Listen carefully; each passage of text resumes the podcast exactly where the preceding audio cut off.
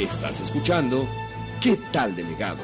Regresamos. Y tenemos en la línea, le agradecemos mucho a Jacobo Zabludovsky, bueno, un emblemático periodista mexicano que pues fue parte fundamental de la cobertura de estos hechos. ¿Cómo le va, Jacobo Saludowski? Gracias por tomarnos la llamada. Buenas tardes. Muy bien, muchas gracias. Buenas tardes.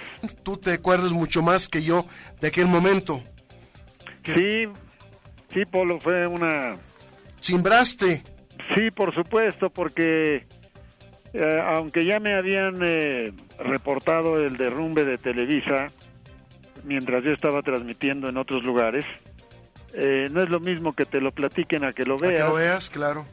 En ese momento me enfrenté a la eh, estremecedora realidad de que bajo esas ruinas estaban compañeros y amigos míos, este, redactores y ayudantes y hasta un bolero. Yo los había nombrado a sus puestos, yo les había puesto horario, yo les había puesto su escritorio, yo sabía quienes estaban ahí enterrados y muertos. Y entonces eh, toda la tragedia se me reflejó eh, en, los sentimientos más profundos. Y, y se me atoró algo en la Pues garganta. sí, pues sí. Es que el periodismo em- empieza en el reporteo, en reportear o en reportar. eh, el periodismo empieza en ir por las noticias. De ahí luego se deriva todo lo demás, todas las especialidades. Así es. Y yo Y- le, yo sí. le pregunto, Jacobo, a 25 años después de haber eh, visto todo lo que nos narró a través de la radio, a través de este teléfono que traía usted en su vehículo, ¿cómo encuentra la ciudad eh, reconstruida eh, tras la tragedia? ¿Cuánto tiempo tardó? ¿Cómo la percibe? Tardó mucho en eh, reconstruirse.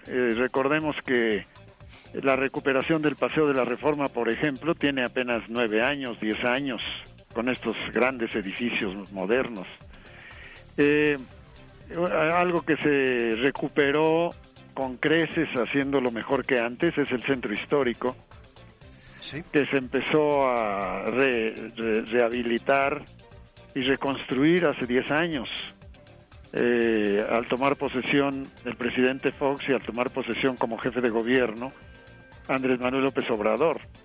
Eh, el impulso que dieron con una voluntad política conjunta rescató el centro histórico que, como decía María Félix, olía feo.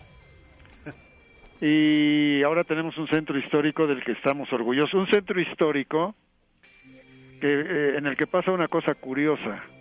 Un millón de personas diarias es el promedio de la gente que va contando sábados y domingos. El promedio es, llega casi al millón de pesos de, de, personas diarias que van al centro a ver el centro. No necesitan otros polos de atracción.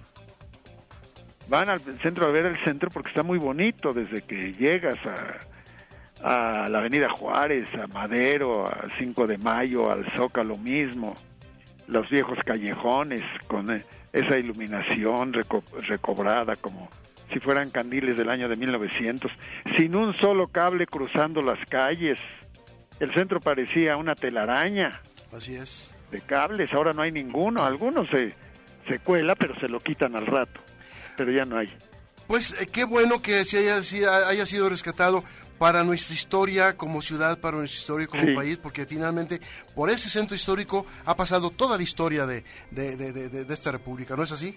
Así es, desde su fundación esta ciudad en 1321, eh, en que se construyó durante 200 años una espléndida ciudad Así que es. fue Tenochtitlan, que sufrió en México la primera destrucción de su capital cu- cuando la conquista se consumó en 1521. La segunda destrucción de la ciudad fue el 19 de septiembre de 1985. Sí, así fue, Así fue. así fue.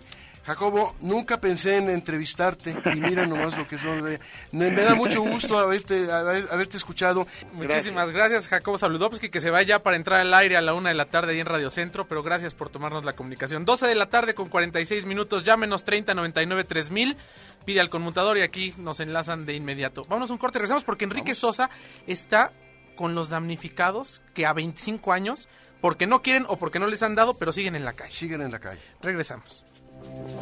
Estás escuchando ¿Qué tal, delegado? Regresamos.